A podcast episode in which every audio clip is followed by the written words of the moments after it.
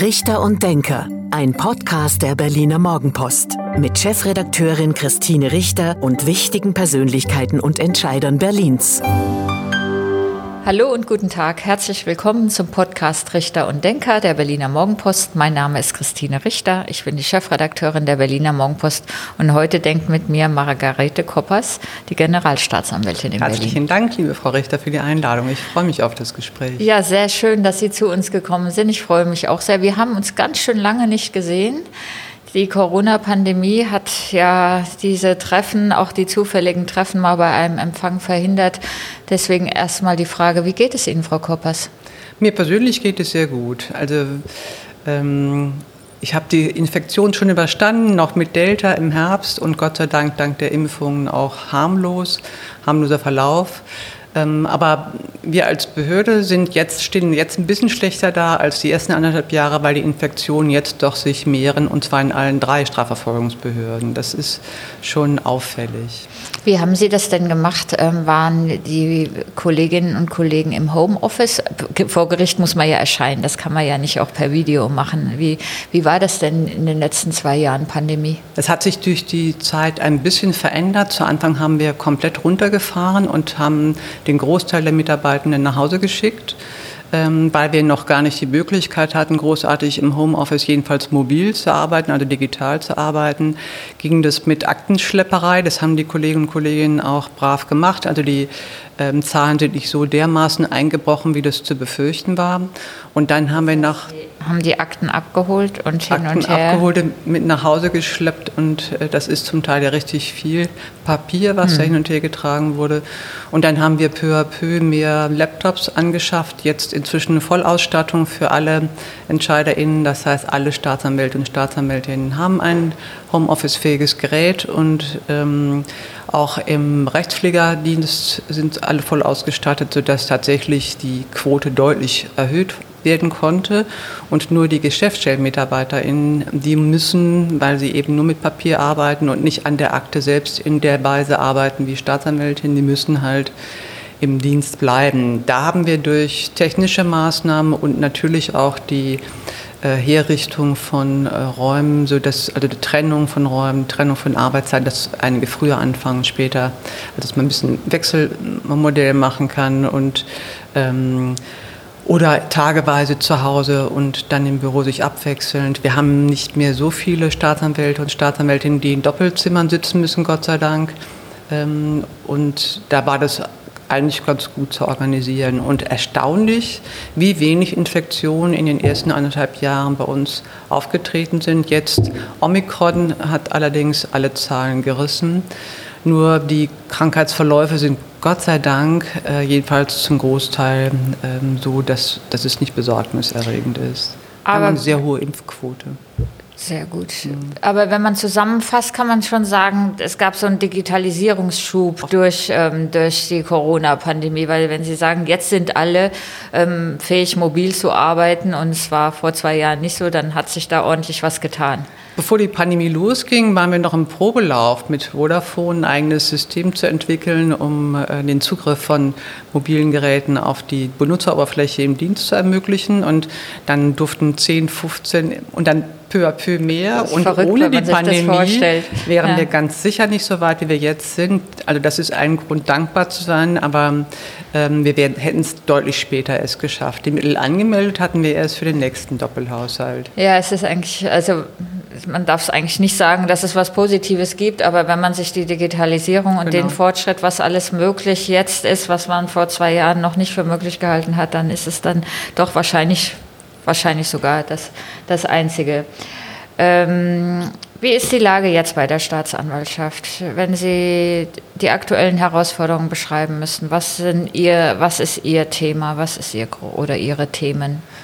Also mein Thema als, wenn ich das so sagen darf, Managerin der drei Strafverfolgungsbehörden ist äh, die, der Personalnachwuchs, dass wir den sichern. Das ist ähm, nicht so einfach, zurzeit ohnehin nicht wegen der vorläufigen Haushaltswirtschaft, dürfen wir ja gar nicht einstellen, aber unabhängig davon ähm, noch junge Menschen dazu zu begeistern, in den öffentlichen Dienst zu gehen. Das hat sich ein bisschen positiv verändert, auch durch die Pandemie, weil dieses Gefühl nach Sicherheit, dieses Bedürfnis nach Sicherheit wieder stärker angewachsen ist und einen sicheren Arbeitsplatz zu bekommen, was ich gut nachvollziehen kann und worüber wir auch wirklich dankbar sein müssen im öffentlichen Dienst.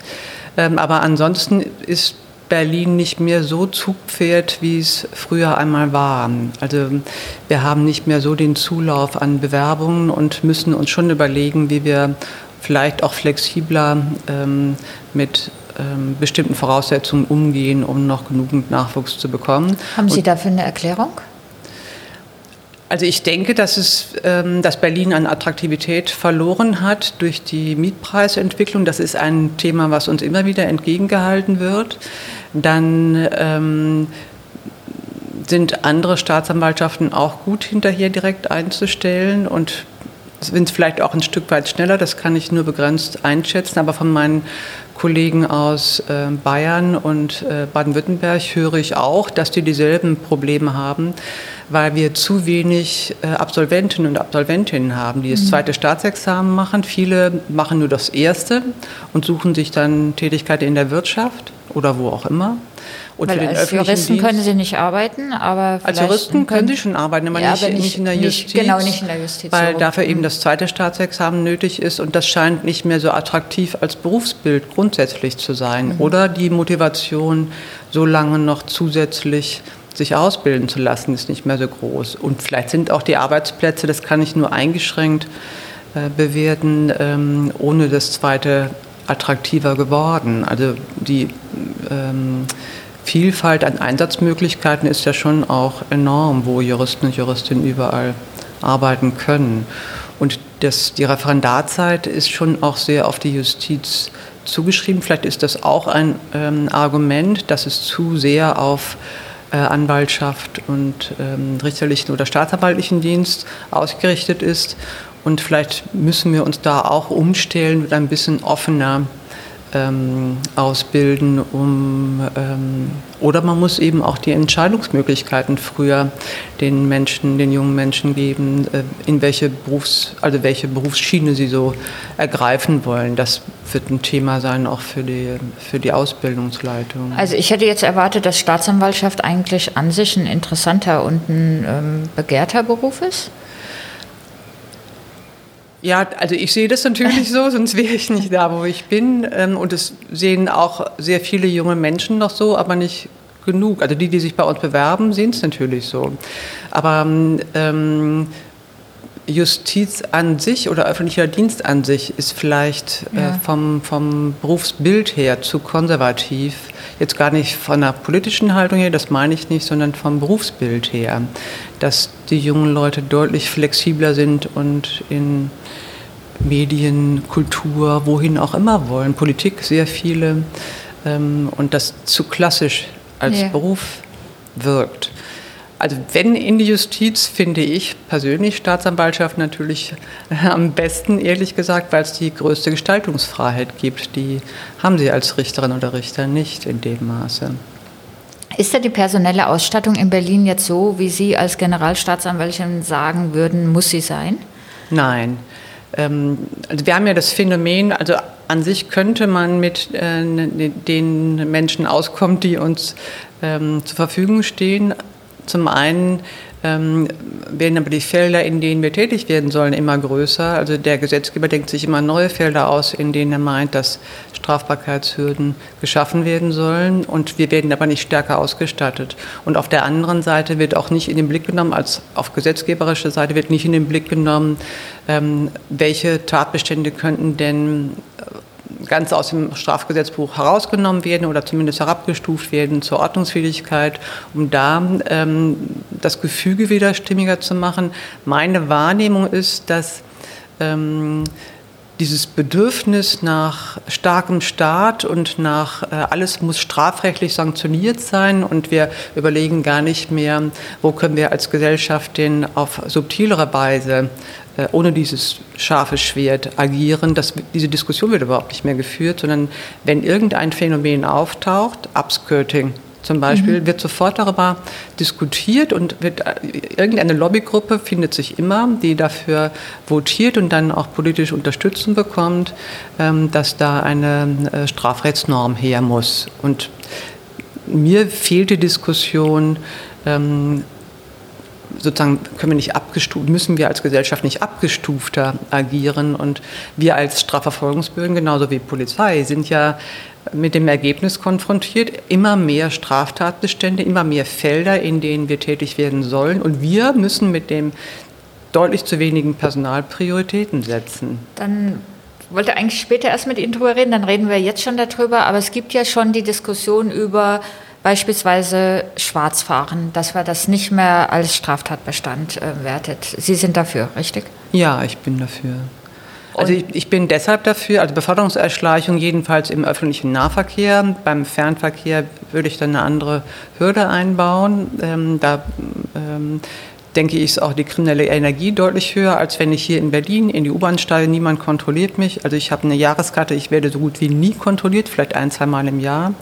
Ähm, das ist für mich keine, da ist keine kriminelle Energie notwendig, um einfach in die U-Bahn einzusteigen oder in den Bus einzusteigen und mitzufahren. Wenn ich aber eine Also das sollte antrete, man dann künftig Ihrer Meinung nach als Ordnungswidrigkeit werden? Na, meiner Meinung nach ähm, haben ja die Beförderungsbetriebe die Möglichkeit, zivilrechtlich, ähm, also mit dem erhöhten Beförderungsentgelt, was dann gezahlt werden muss, zu reagieren und das reicht. Mhm. Also wenn ich die 40, 60, 80, was auch immer gerade angesagtes zahlen muss, bin ich äh, genug bestraft und dazu braucht es weder eine Ordnungswidrigkeit noch, jedenfalls im, im Nahverkehr. Ich meine das nicht bezogen auf den Fernverkehr, weil da natürlich auch die Schadenssummen deutlich höher sind.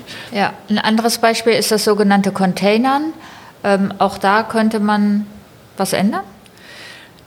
Also ja, ich bin auf jeden Fall dafür. Mhm. Ähm, das finde ich ist auch eher eine gesellschaftliche Fehlentwicklung, die man auch gesellschaftlich lösen könnte. Ähm, das ist ja jetzt schon zu beobachten. Äh, die Tafel hat letztens, ich glaube, das habe ich bei Ihnen gelesen, ähm, berichtet, dass die, die Mengen an Lebensmitteln, die ihnen zur Verfügung gestellt werden, kurz vor der Ablaufgrenze immer weniger werden, weil doch die Betriebe deutlich stärker äh, ressourcenorientierter bestellen und lagern. Was ja erstmal gut ist. Was wirklich gut ist. Ähm, und ich glaube, dass es da Instrumente geben muss, ähm, um im Vorfeld gar nicht erst so viel Lebensmittel zu verschwenden, also als Abfall zu entsorgen.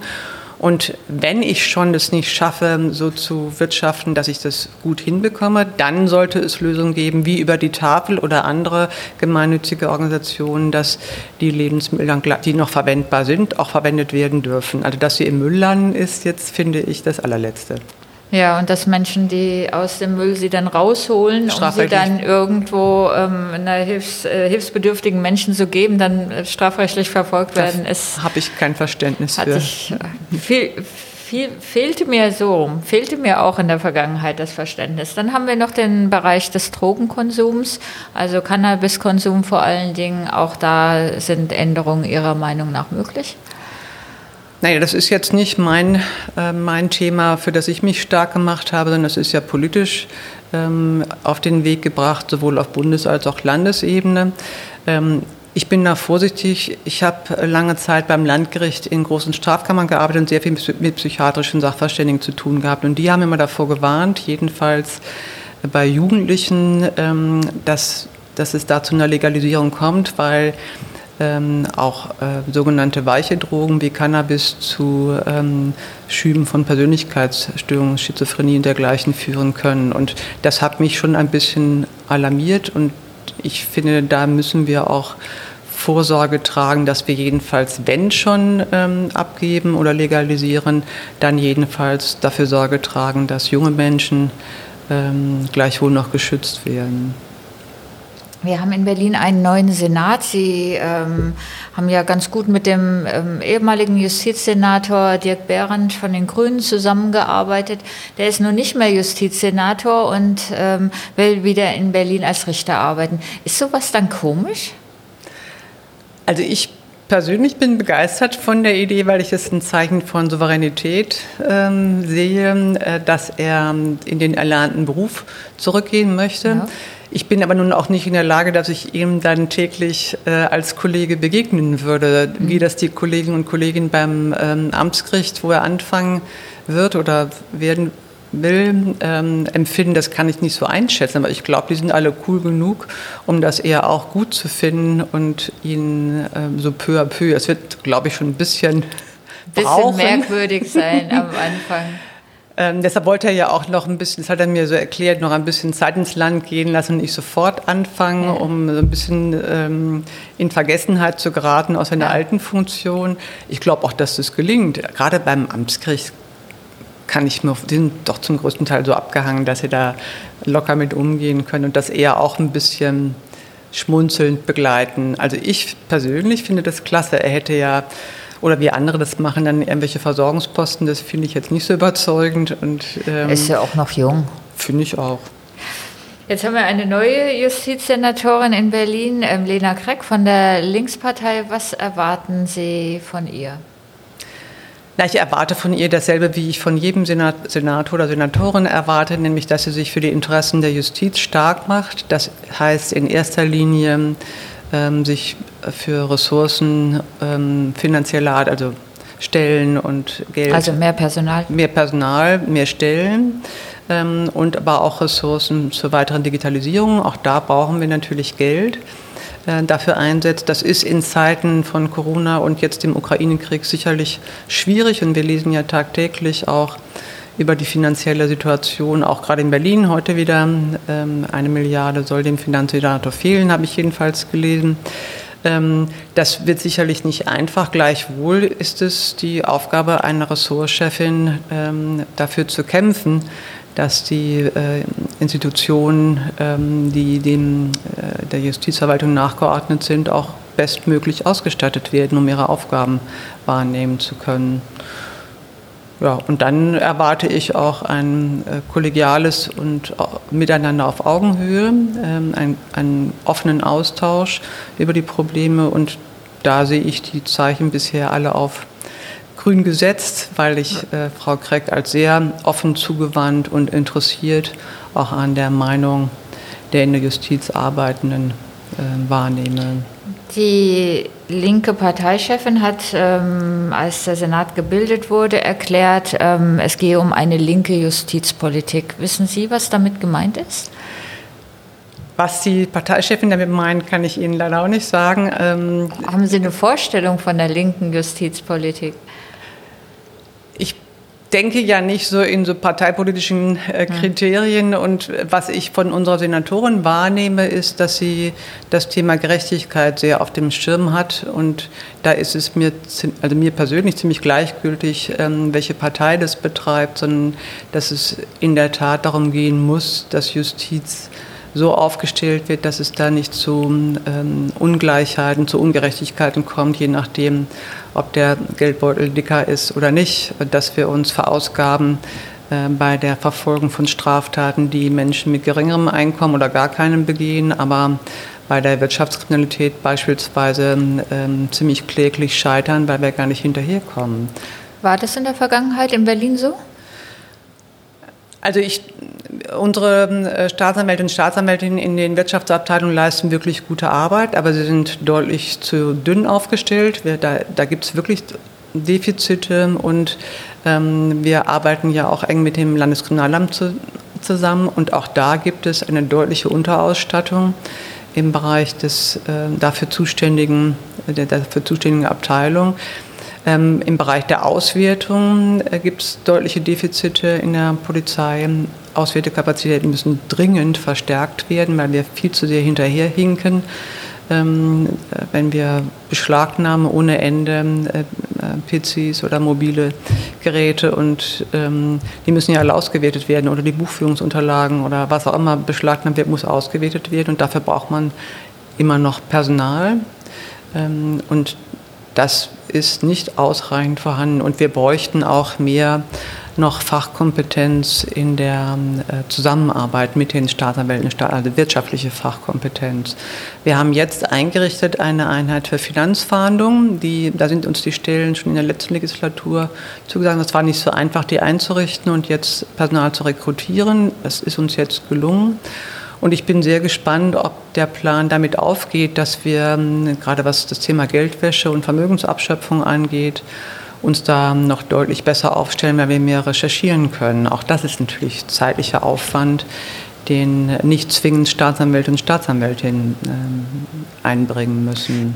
Ist dann so ein bisschen, das höre ich bei Ihnen raus, eigentlich das wichtigste Personal oder muss sich auch was an Strukturen ändern? Also Personalzuwachs, meine ich.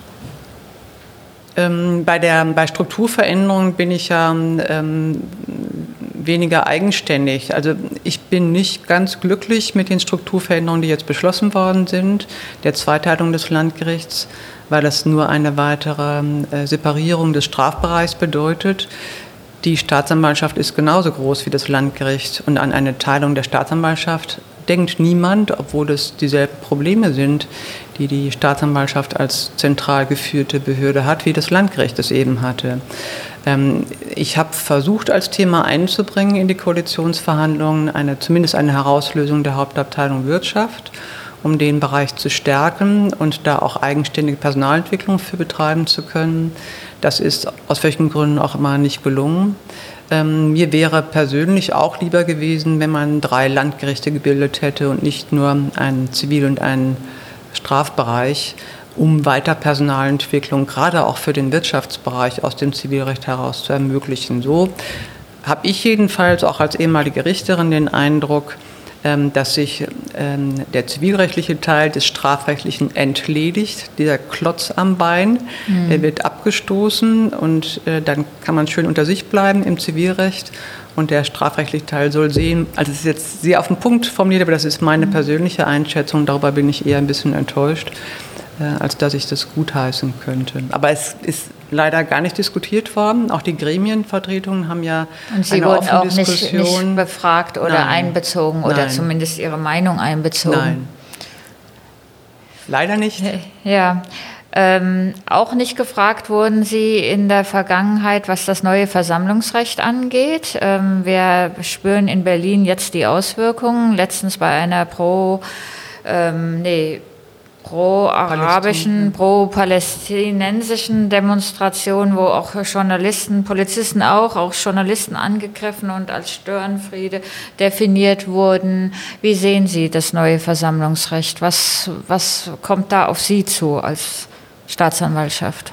Na, wir haben ja mit dem Versammlungsrecht per se erstmal nichts zu tun. Das ist reine Ordnungsaufgabe der Polizei. Für Polizei sehe ich das äh, als deutliche Erschwernis, dass sie nur begrenzte Eingriffsmöglichkeiten hat. Zum einen ähm, sind eben Straftaten erforderlich, also im Vorfeld müssen Straftaten zu erwarten sein oder ähm, Auflösen, Einhegen von Versammlungen geht eben nur, wenn Straftaten begangen werden und wenn dann eben neue Phänomene auftreten, beispielsweise jetzt aus Anlass des Ukraine-Krieges, dass irgendwelche Symbole gezeigt werden, die zur Aufstachelung geeignet äh, sein können, also wie Sie das denken, Set. Das Set. Genau, ähm, dass dann ähm, ein Verbot ähm, des Mitführens nur dann möglich ist, wenn es auch strafrechtlich relevant ist, sodass wir als Strafverfolgungsbehörden immer im Vorfeld schon eingebunden werden, was ist denn jetzt Stra oder, ähm, der ähm, äh, Davidstern beispielsweise bei äh,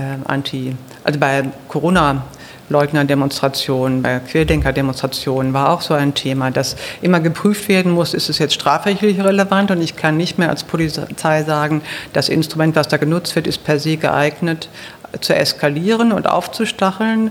Es ja. muss im Vorfeld die strafrechtliche Prüfung erfolgen. Und äh, die Polizei ist natürlich daran interessiert, es im Einvernehmen mit uns zu tun, weil wir ja letztlich entscheiden, was wir vor Gericht bringen und für strafbar halten oder nicht.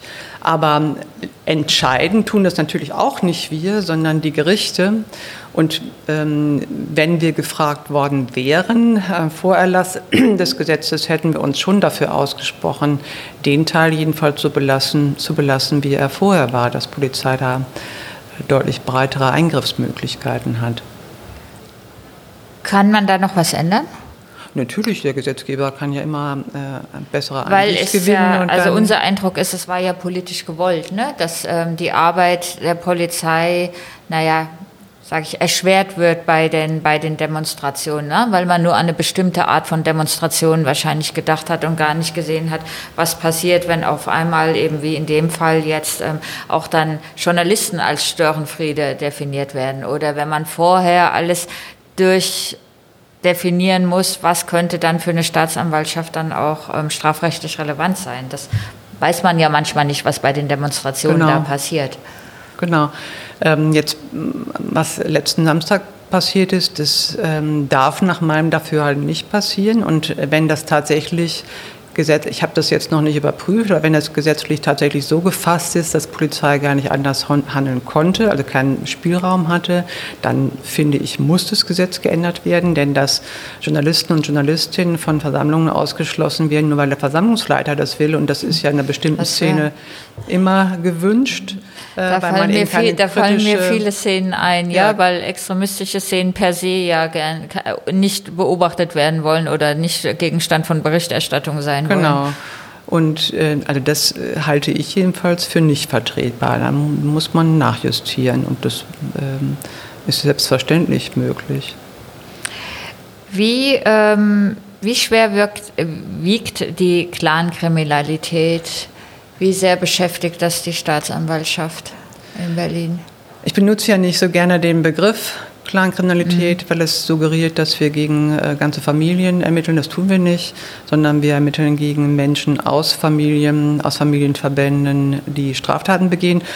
Und wenn ich mir den Bereich organisierte Kriminalität in Berlin angucke, ist, ist es ein Anteil von X. Ich habe die Prozentzahlen gar nicht im Kopf. Jedenfalls einer, der vielleicht medial präsent ist, weil es auch sehr oft ähm, medial, also gut resonierte Straftaten sind. Weil wenn ich, wenn auch ich oft bei spektakuläre genau, Straftaten sind. Wenn ich bei Juwelieren am helllichten Tag oder im KDW oder wo auch mhm. immer einbreche, dann sind das natürlich Taten, die per se schon Aufmerksamkeit erregen. Das ist vielleicht auch das Ziel, äh, Aufmerksamkeit zu erregen.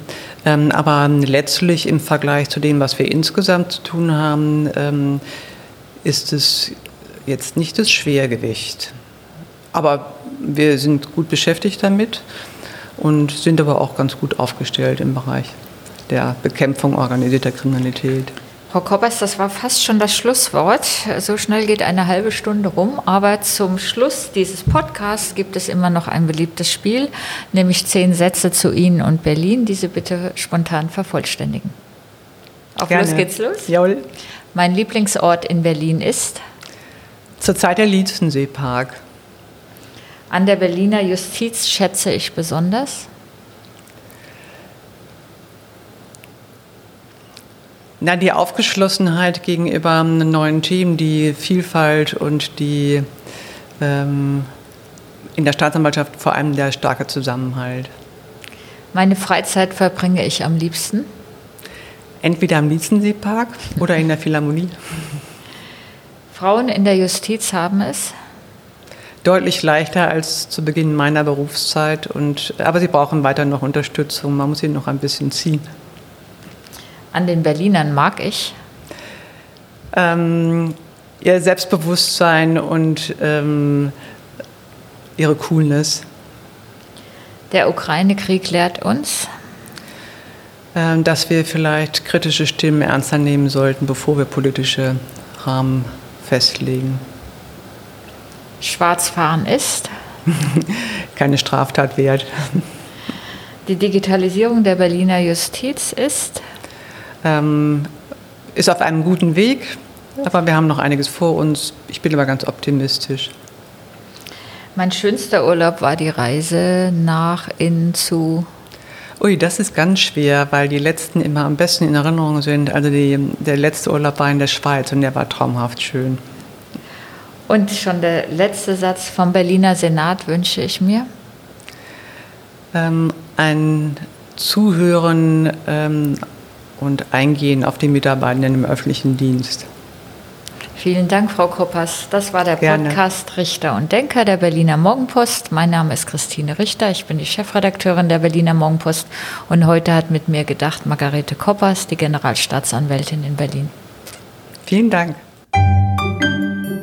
Das war Richter und Denker. Vielen Dank fürs Zuhören. Schalten Sie nächste Woche wieder ein zu einer neuen Folge mit Berliner Morgenpost Chefredakteurin Christine Richter.